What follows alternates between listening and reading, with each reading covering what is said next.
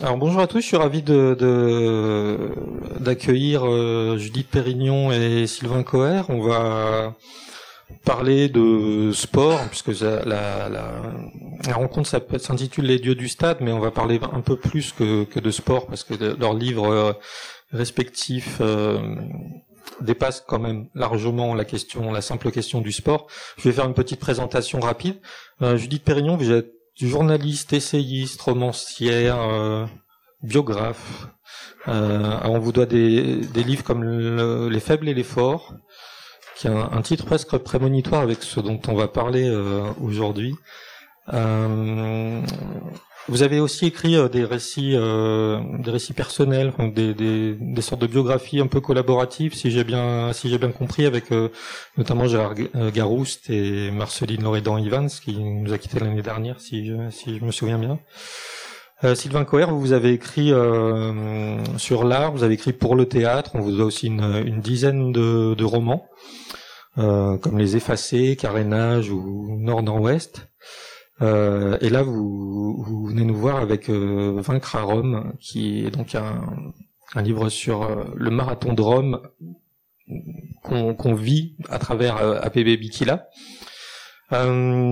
pour, pour commencer, pour traiter de ces deux livres, donc Vaincre à Rome et l'Insoumis, euh, alors dans ces deux livres, comme je le disais, les questions de sport, hein, on est même plongé au cœur de, certains grands moments de sport, comme je le disais, le marathon de Rome, et aussi certains combats de, Mohamed Ali, qui est le sujet de, votre livre, euh, Judith Pérignon. Euh, alors dans Vaincre à Rome, on est vraiment dans les pas et dans la dans la tête de de, de Bikila, d'Abébé Bikila, qui a gagné le marathon de Rome en, 1960. C'est le fameux euh, coureur aux pieds nus. C'est un peu comme ça qu'on se souvient de, de lui essentiellement.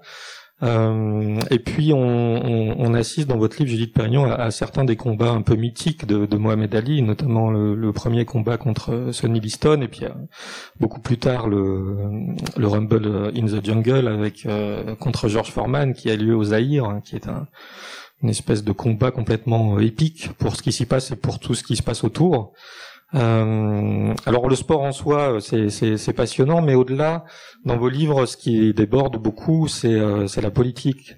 Alors chez vous, Sylvain Coher, elle est un petit peu en, filigrane euh, au fur et à mesure du, parcours du, marathon. Et chez vous, Judith Perignon, elle est, relativement omniprésente parce qu'elle conditionne d'une certaine manière la carrière d'Ali et, une grande partie de sa vie. Euh, et d'une certaine manière, on pourrait dire que euh, à travers votre livre, il y a aussi une histoire de, du peuple noir américain euh, de la deuxième moitié du XXe siècle, finalement, hein, avec les, les, combats pour les droits civiques et puis un, un certain nombre de, de choses. Euh, je voulais savoir tout simplement, pour commencer, comment est-ce que vous avez abordé ces sujets, comment ils vous sont voilà, ils vous sont tombés dessus ou comment vous êtes allé les chercher, pourquoi ils vous ont intéressé, pourquoi ces deux personnages euh, vous ont intéressé. Euh, je crois, Judith Pérignon, que votre livre est, issu d'un reportage au départ radiophonique que vous avez donc euh, mis en, littérature, si je puis dire.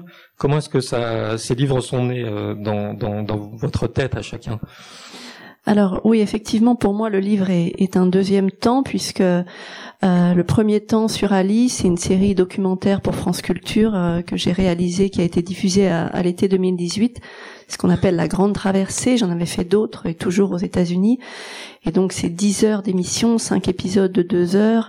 Donc c'est vraiment une plongée dans l'histoire euh, d'un homme. Ali s'est imposé. Moi, j'avais déjà travaillé sur différents portraits américains et on s'est rendu compte qu'en fait, dans cette série documentaire de France Culture, jamais un homme noir n'avait n'avait fait l'objet de d'une grande traversée, alors que finalement le pays, les États-Unis tournent autour de la question noire. Elle résume assez ce qu'ils sont. Et, euh, et donc je suis partie sur les traces des. Quand on fait ces séries, euh, ces reportages, on part chercher des voix.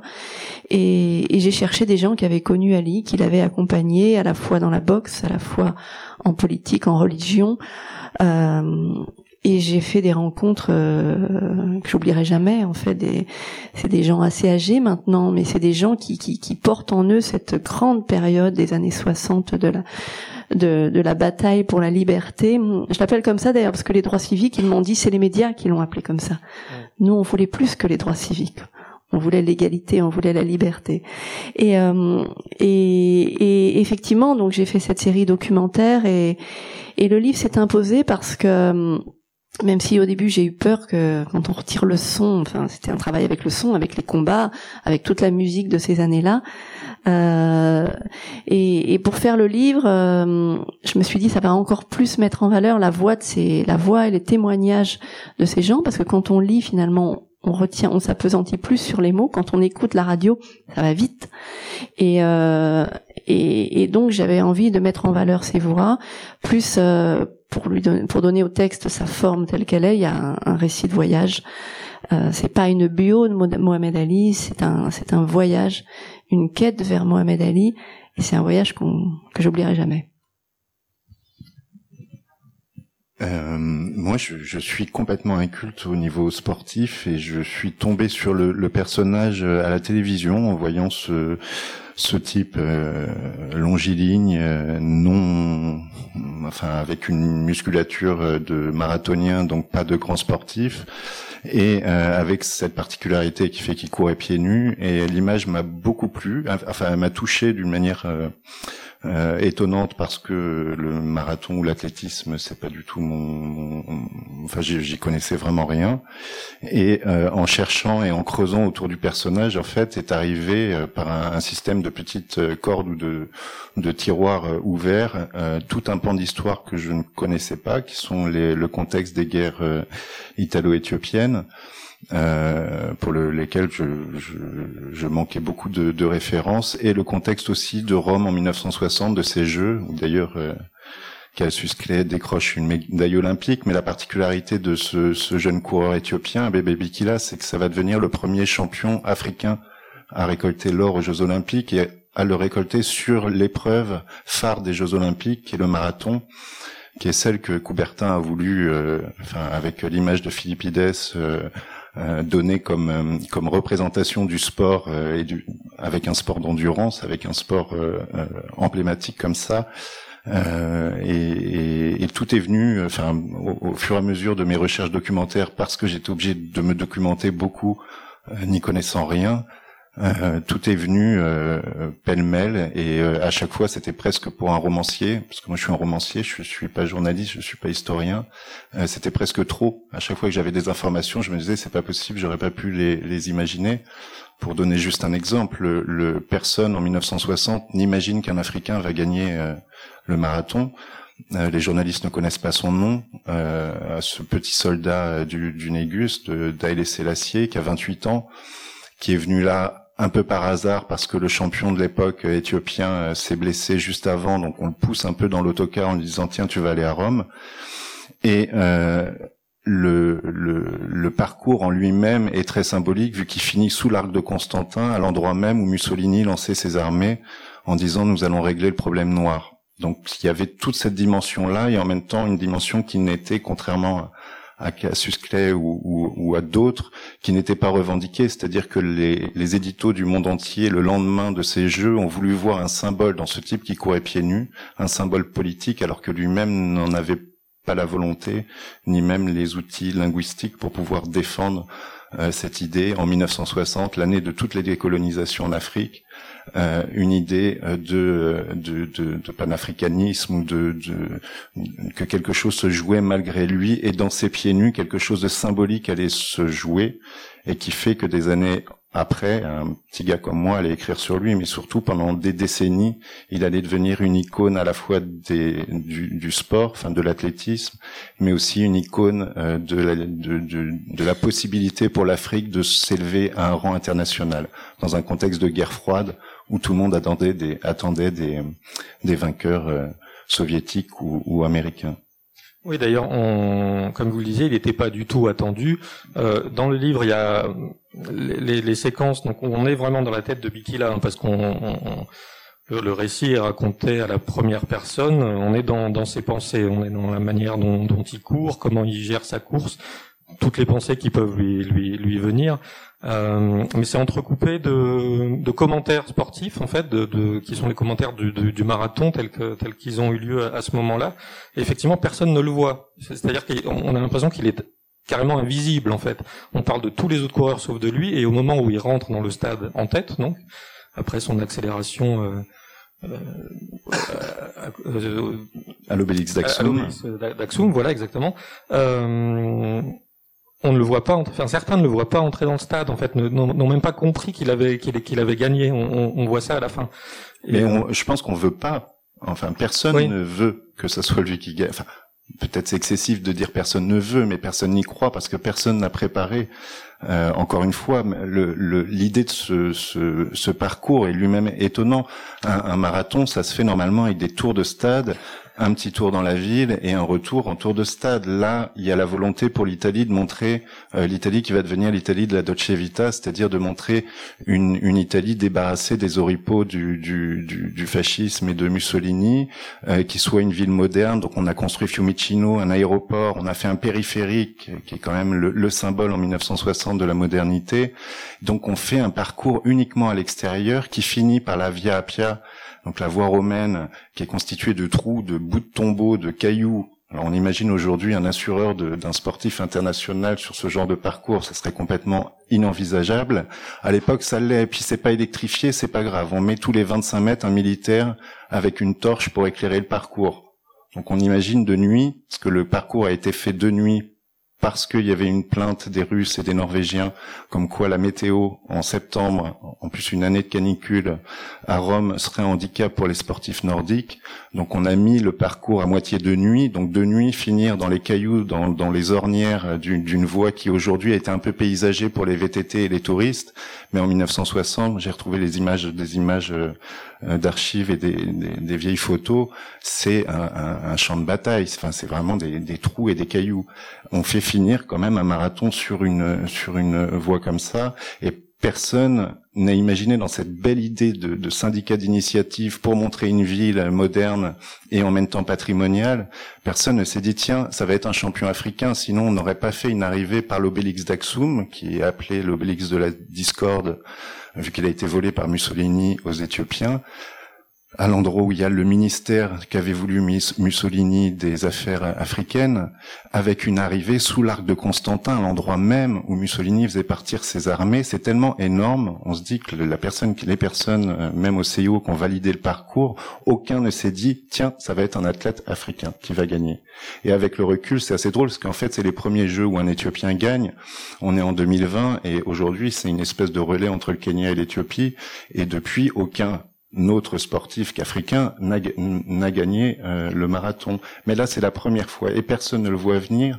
Et moi, j'ai été chercher toutes ces voix journalistiques de l'époque parce que je les trouvais assez émouvantes de, de naïveté. C'est que personne ne veut, et particulièrement en France, que ça soit cet ABB Bikila venu nulle part qui gagne.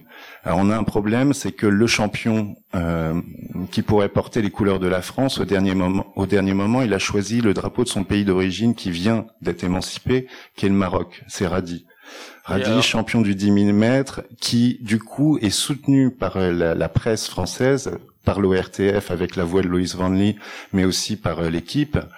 Et on attend Radi, le franco-marocain.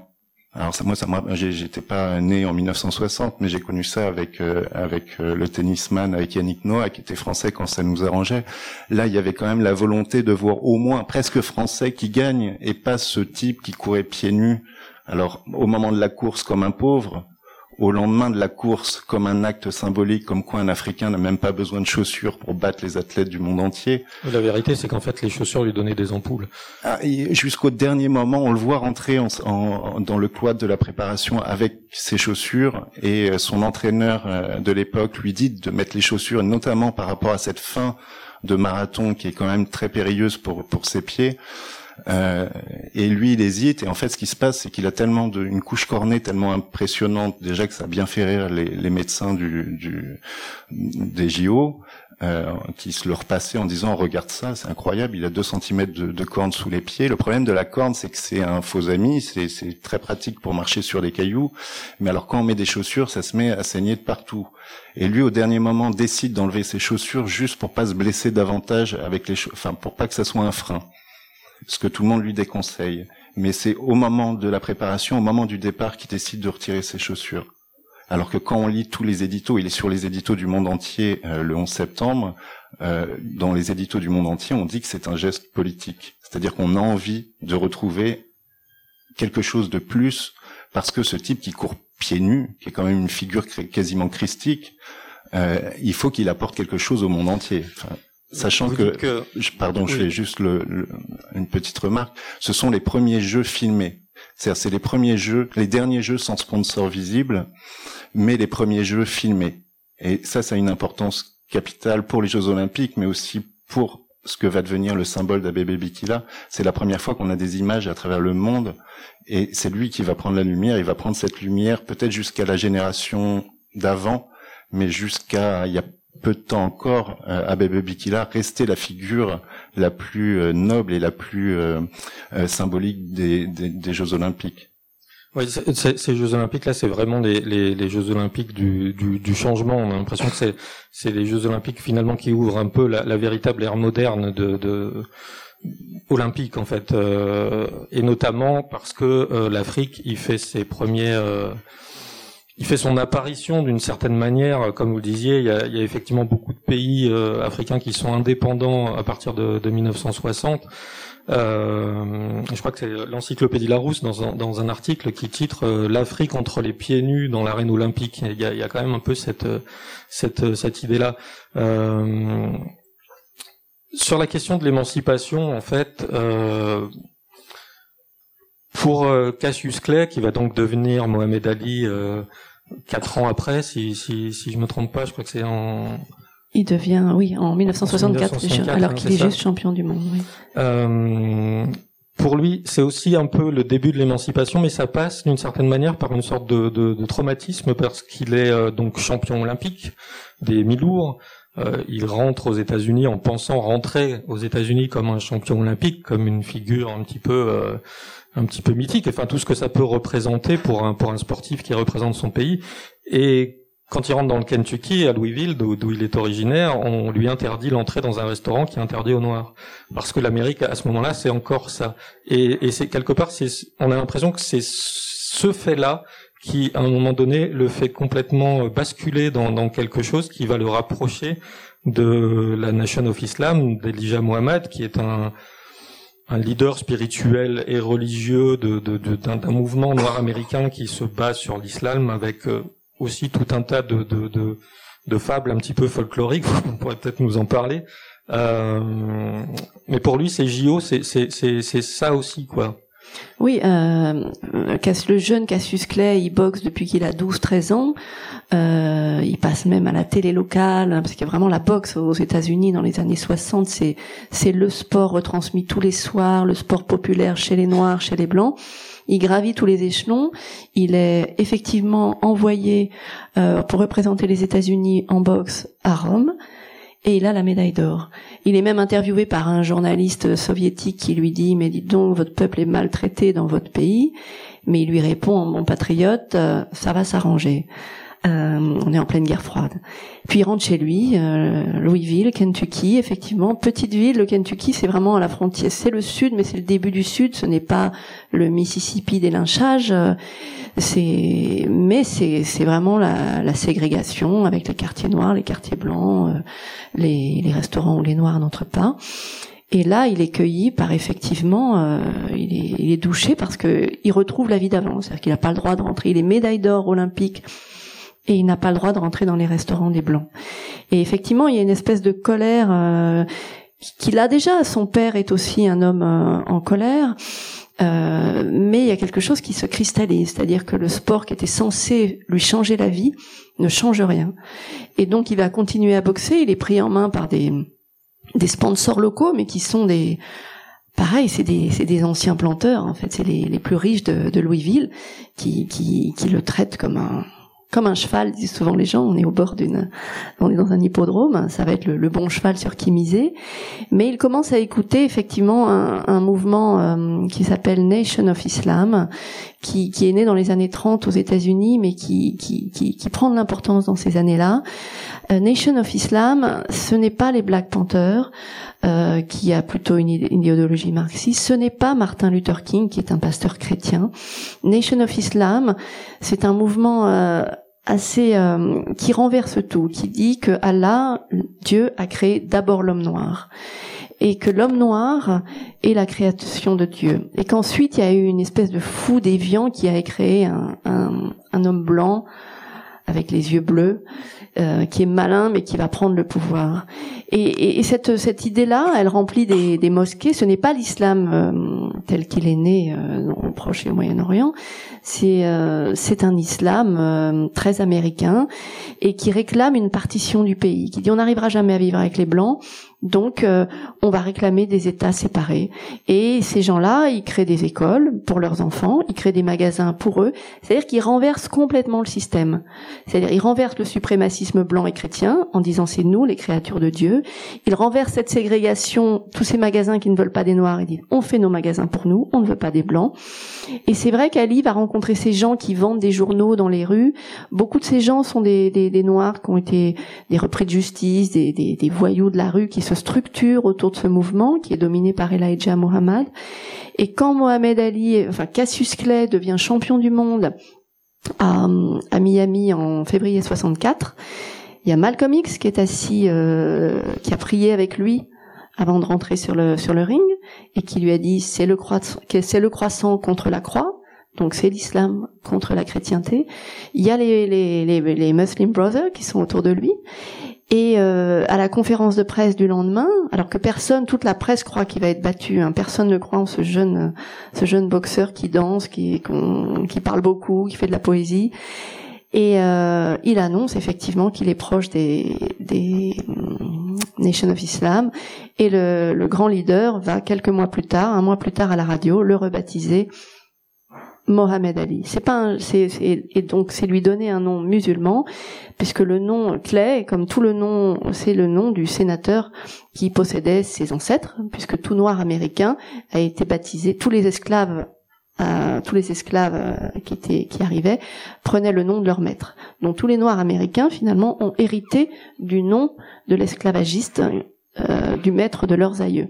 Donc Malcolm X, le X, c'était pour rayer ce nom. Je raye le nom du tortionnaire de mes ancêtres. Et, euh, et Mohamed, enfin Cassius Clay s'appelle Cassius X, puis Mohamed Ali, et là il devient un personnage réellement politique. Alors c'est un, un, personnage malgré tout qui reste extrêmement euh, paradoxal. On parlait un petit peu juste avant. Euh, parce que c'est, il y a, y a, une phrase notamment, euh, il y, y, en a beaucoup, hein, mais euh, qui dit, il rêvait de titres et de milliers de dollars, c'est déjà une sacrée revanche sur le destin pour un enfant de Louisville et ça conforte le système américain, l'argent comme valeur absolue et son racisme congénital tempéré par quelques exceptions. Et lui, il est cette, exception-là.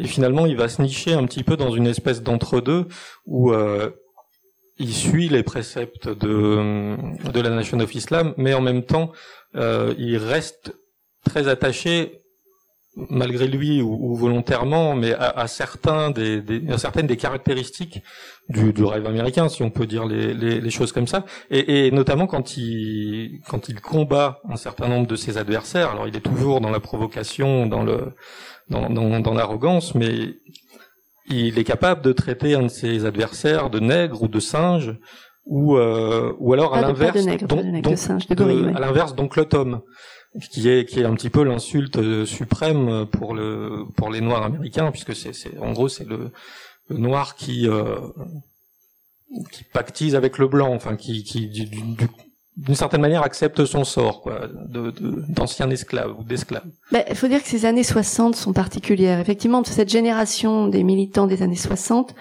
va ringardiser parce que la case de l'oncle Tom, on l'a tous euh, lu enfant, euh, c'est aussi quand même un, premier livre important dans la cause anti-esclavagiste.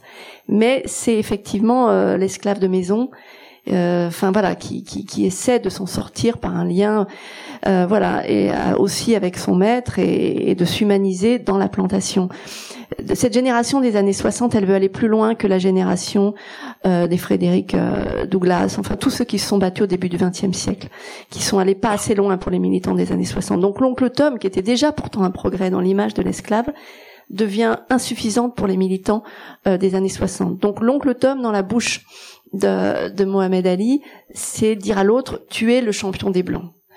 Et lui-même, quand il est tout le temps à la télé, dans des émissions très populaires, euh, c'est et parce qu'il aime être populaire, il aime être à la télé.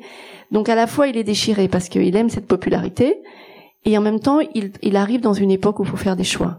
C'est une époque euh, sanglante, c'est une époque où Malcolm X va être tué, euh, Martin Luther King va être tué, les frères Kennedy vont être tués. C'est une époque d'émeutes, c'est une époque où les quartiers noirs s'embrasent. Et donc Mohamed Ali, son rêve secret quand il vient d'être jeune champion, il adorerait être effectivement un, juste jouir de sa popularité, de ses titres et de son argent. Mais il va pas pouvoir parce que finalement euh, c'est aussi une création de ces années-là et euh, il va devenir, il va choisir, il va choisir le mouvement le plus euh, le plus incompréhensible pour les Américains et euh, il va verser son argent à ce mouvement. Euh, il va divorcer de sa première femme pour obéir à ce mouvement, puisque cette femme n'est pas assez musulmane.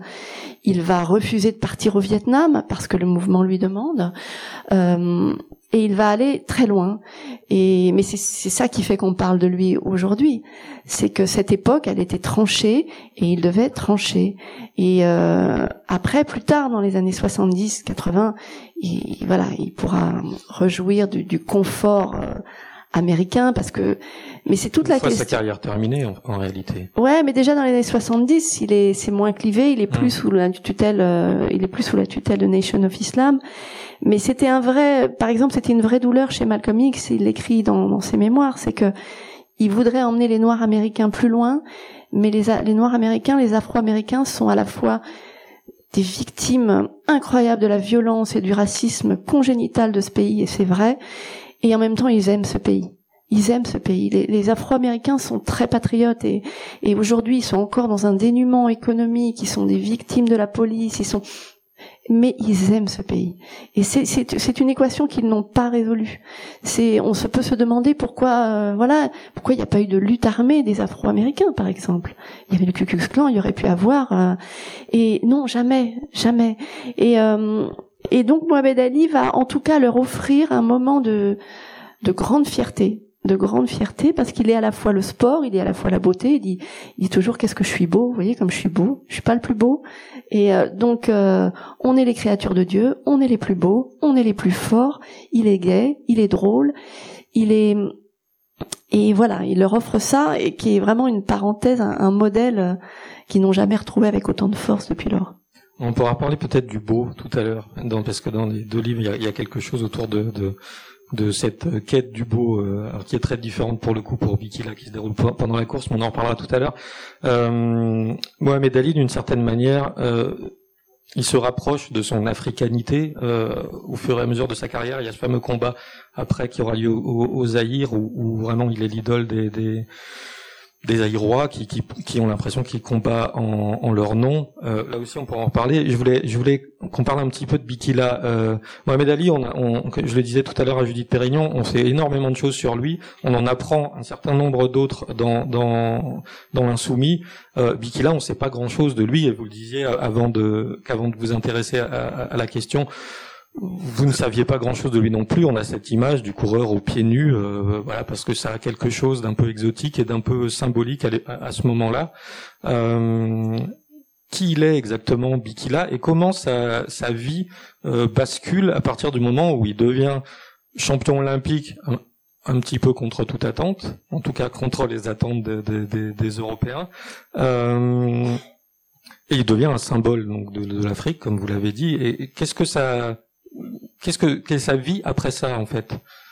Juste, je voulais revenir sur le. Tout à l'heure, j'ai dit on l'a un peu perdu, on l'a un peu perdu de vue. Je, je voulais juste donner deux exemples de, de, ce que ça a pu être, enfin ou trois.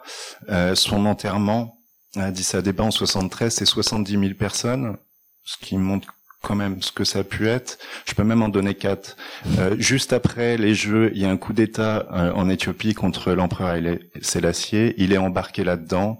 Tous ceux qui participent euh, au coup d'État sont exécutés par Haile Selassie, qui reprend le pouvoir.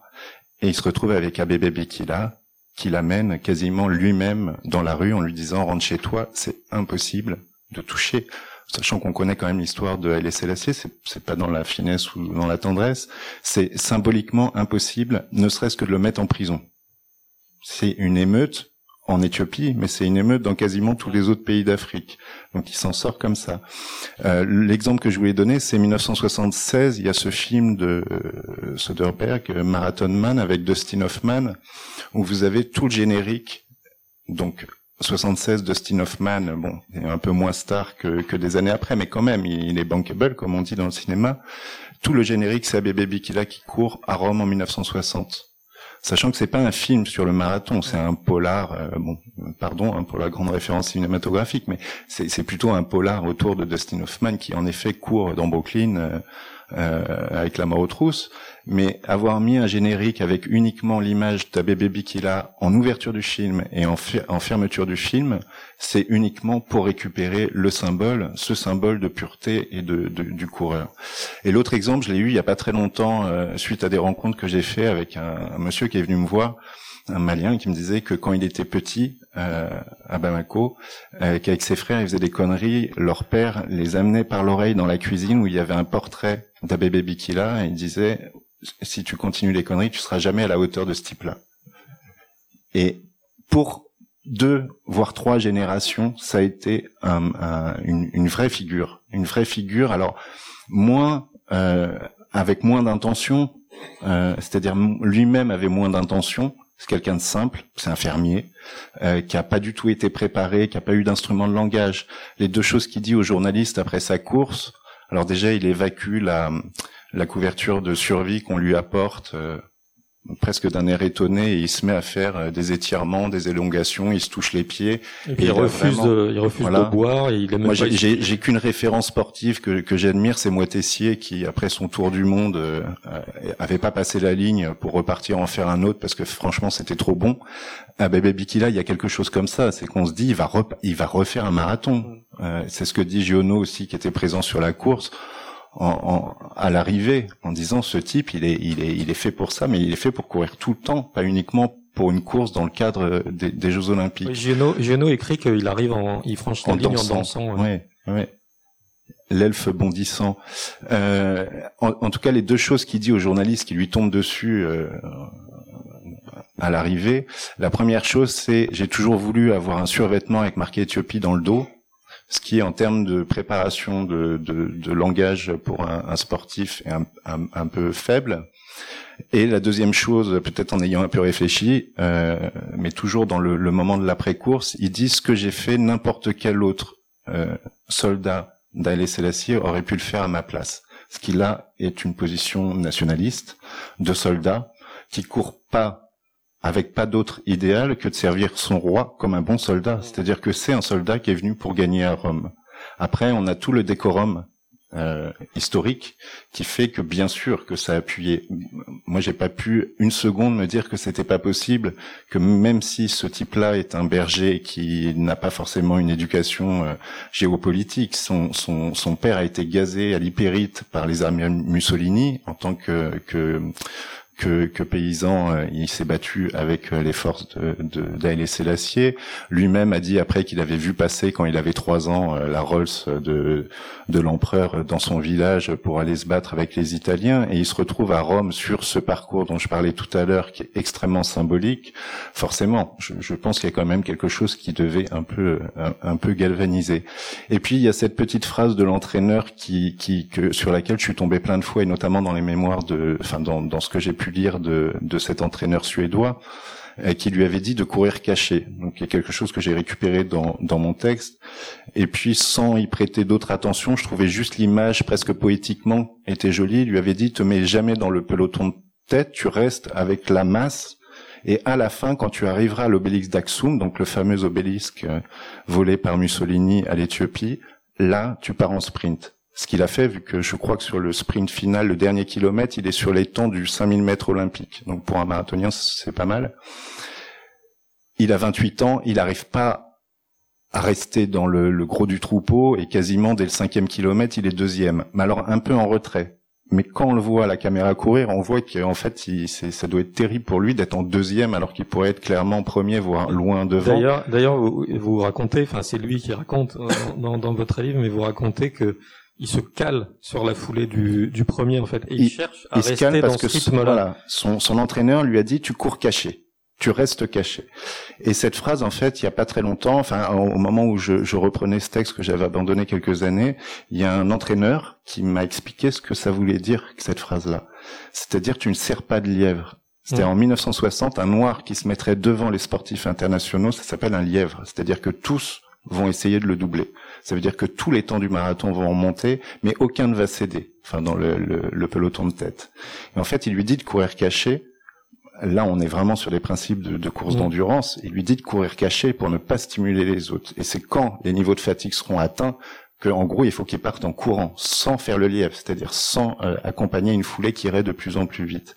Et quand, quand on m'a expliqué cette chose-là, j'ai trouvé ça euh, finalement beaucoup moins poétique que la, phrase tu cours caché, que je, trouvais très belle, mais aussi révélatrice de cette époque, c'est-à-dire révélatrice d'un moment en effet charnière où finalement on permet pas à un noir d'accéder. C'est la deuxième, c'est les deuxièmes jeux auxquels l'Éthiopie participe. Il y a encore ce vieux souvenir de Coubertin qui expliquait et d'autres derrière lui, et notamment aux États-Unis, qu'il fallait des jeux spécifiques pour les noirs.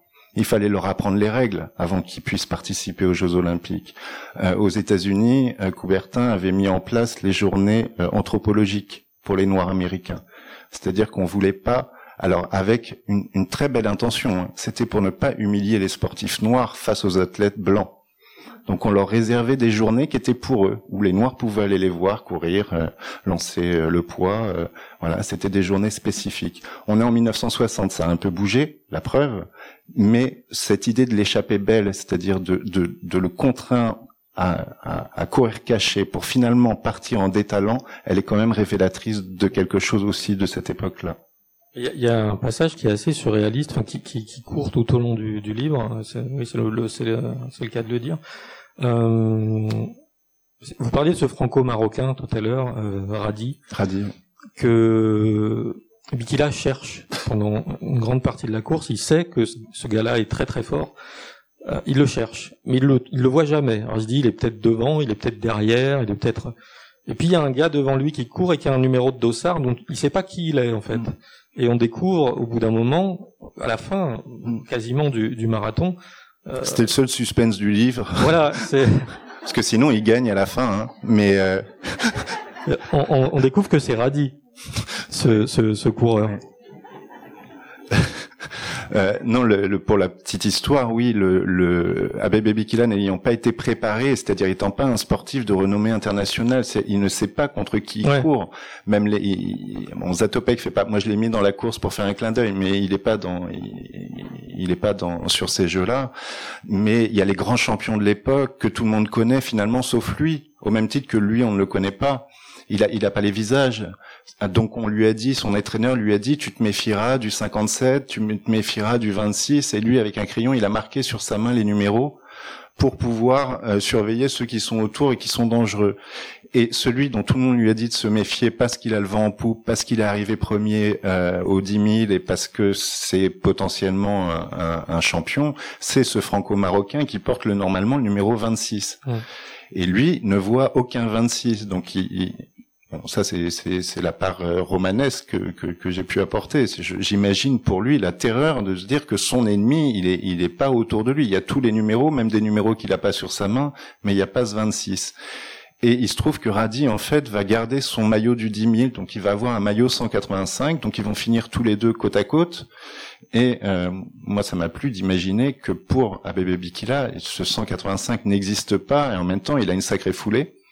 Il arrive à le tenir quand même, hein, quasiment jusqu'à un kilomètre de, de l'arrivée. Ils ont 23 secondes de différence à l'arrivée. Radi joue gros pour lui. Enfin, c'est aussi euh, c'est des jeux, c'est une médaille d'or. Et euh, Abe Bikila, lui, se demande qui est ce 185 mystérieux qui court, qui est un militaire comme lui, euh, et qui court euh, à côté de lui sans qu'on lui ait jamais parlé de ce numéro-là. Euh, je voudrais qu'on revienne euh, sur le, le, combat au Zaïre en, en 74 que qu'on connaît bien parce qu'il y a eu un certain nombre de, de documentaires, de, de, films autour de autour de ce combat mythique qui est organisé euh, par euh, Don King et euh, Mobutu, le, le, président du Zaïre, de d'assez sinistre mémoire.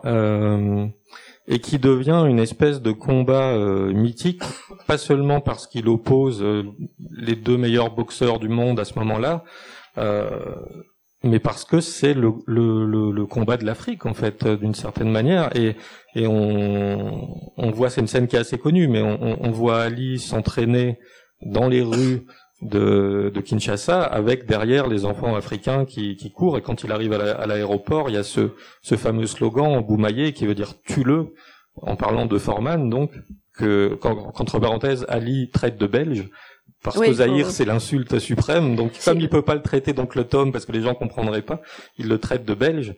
Et, euh, et, et, Forman se dit mais pourquoi est-ce qu'il me traite de belge? Je, je, je, comprends pas. Mais dans cette histoire, il y a tout Ali, c'est-à-dire que dans l'avion, juste avant d'atterrir, son quelqu'un de son équipe lui dit il traite pas Forman donc le tome ils comprendront pas. Hmm.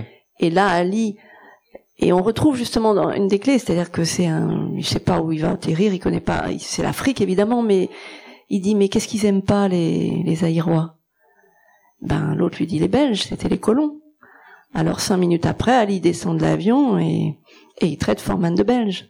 C'est-à-dire qu'il est, il est bien entouré. Il est, il a un instinct. Il est, il a pas lu. Euh, il a, c'est pas, c'est quelqu'un qui est instinctif, qui est comme un sale gosse, instinctif et doué, qui a arrêté très tôt l'école et, et qui aime bien humilier son adversaire. Commencer le, le match effectivement par une guerre psychologique mais euh, et voilà et ça sort comme ça c'est c'est une fulgurance et en plus Forman euh, il a atterri le lendemain il a un berger allemand donc la figure du colon parfaite et euh, donc déjà, il faut savoir qu'Ali, même en 64, son premier voyage après après son premier titre, c'est l'Afrique, c'est le Ghana. Et il y a très peu de traces sonores de ça, mais c'est un bain de foule incroyable, il n'en revient pas. L'Afrique a compris dès les années 60 que va faire de cet homme euh, qu'elle vénère encore un, son grand homme.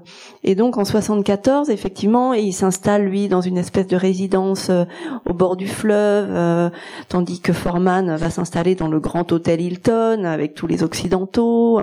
Donc il travaille l'africanité très fortement. Sa femme s'habille en africaine. Et effectivement, il va courir, euh, il va faire son footing comme ça dans les villages. et, donc moi j'ai retrouvé, et c'est drôle parce que j'en ai encore recroisé euh, depuis, mais euh, il y a beaucoup de, de, de jeunes, de gamins euh, qui, qui, courent dans son sillage, quoi, qui, qui et qui crient ce Ali Boumaillé, Ali tue-le, quoi.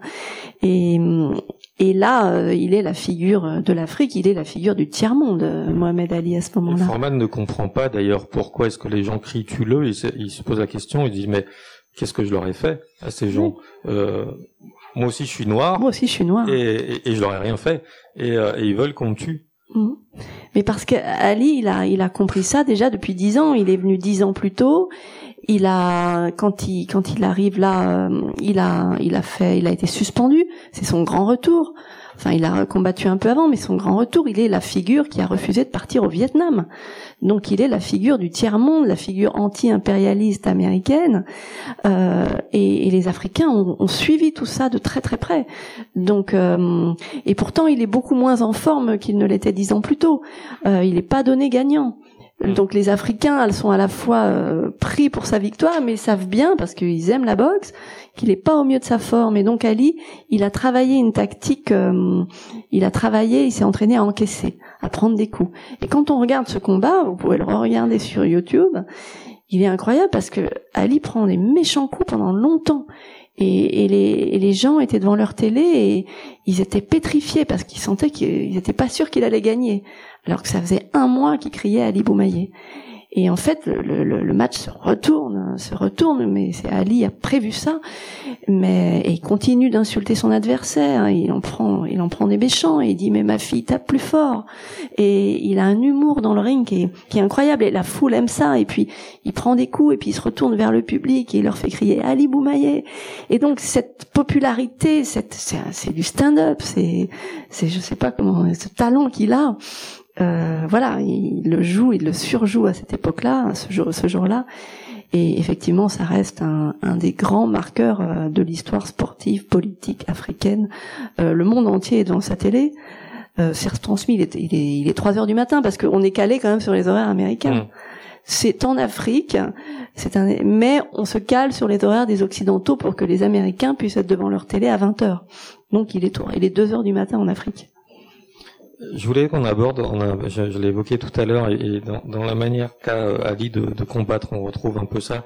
Euh, c'est la quête du, beau, du beau geste et, de, la belle victoire d'une certaine manière. Euh, Ali compose d'une certaine manière ses, victoires sur un certain scénario qui qui résume au début de sa carrière en disant je, vole comme le papillon et je pique comme l'abeille.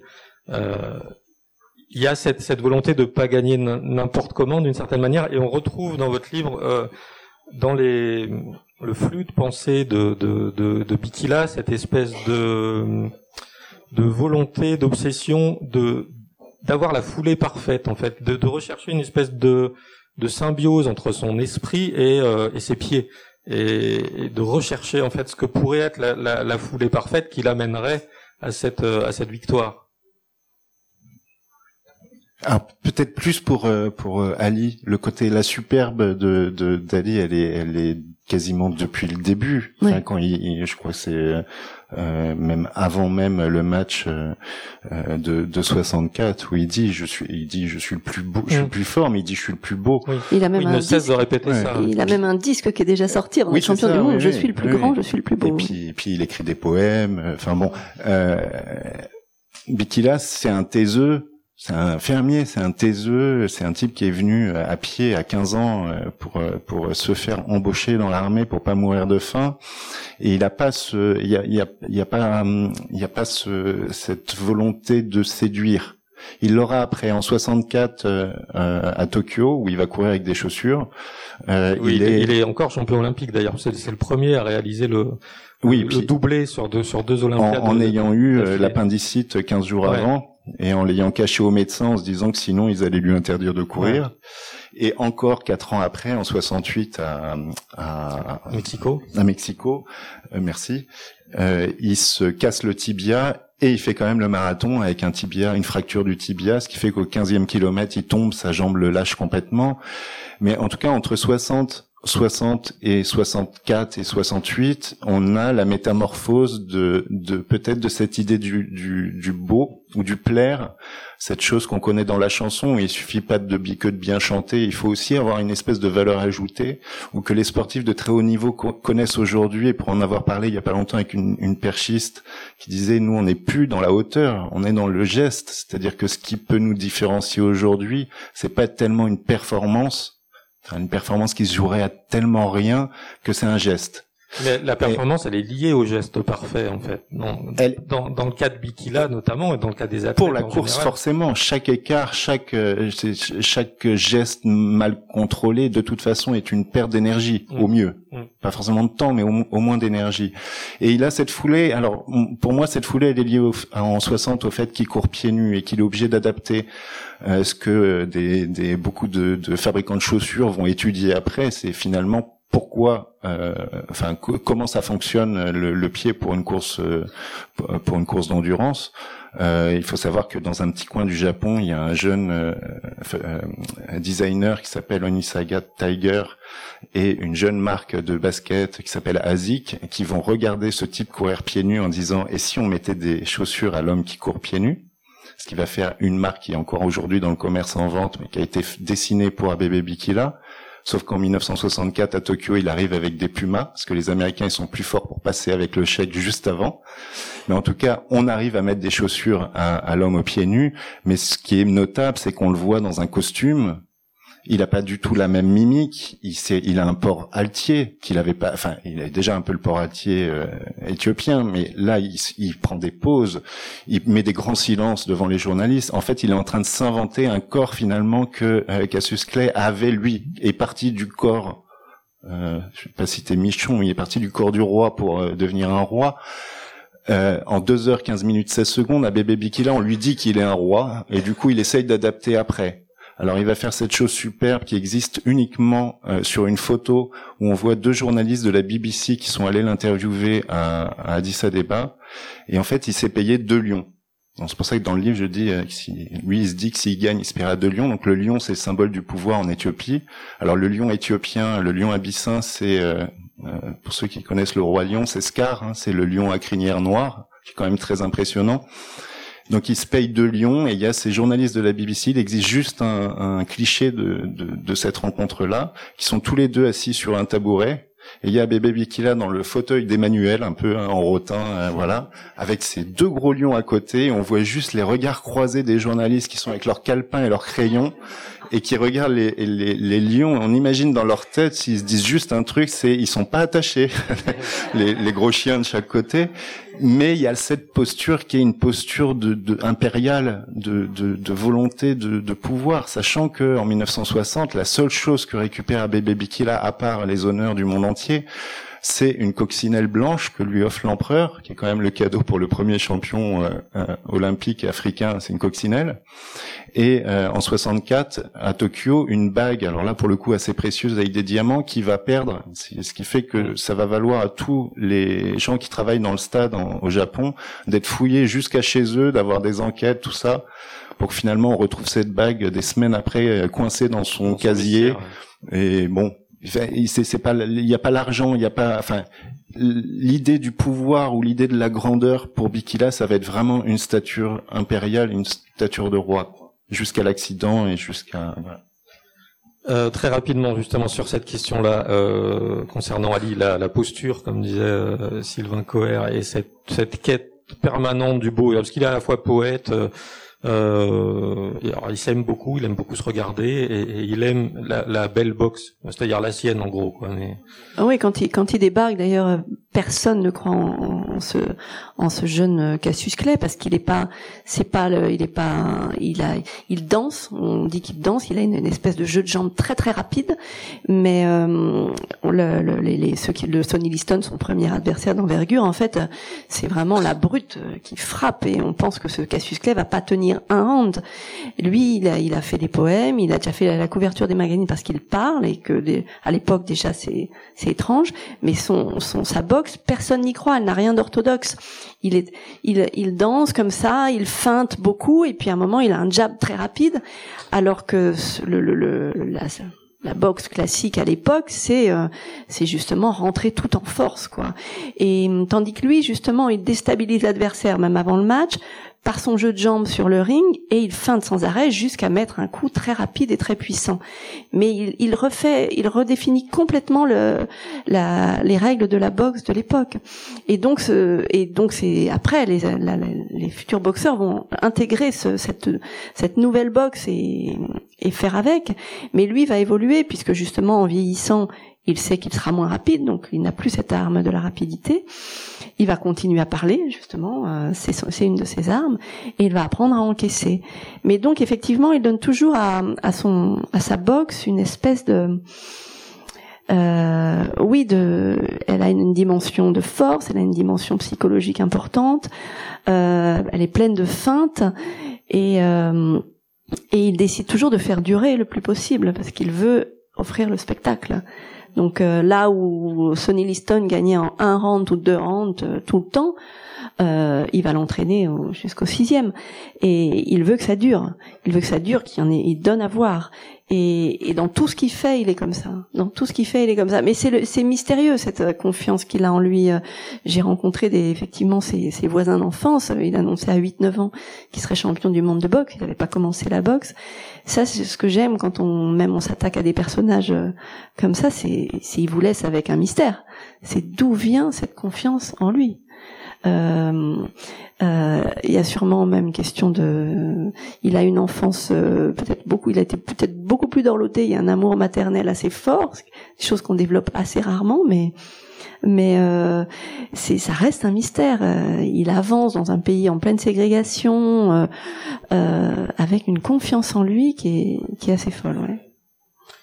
Bon, malheureusement, je crois que l'heure est passée. On va devoir s'arrêter là. Euh, merci à vous deux.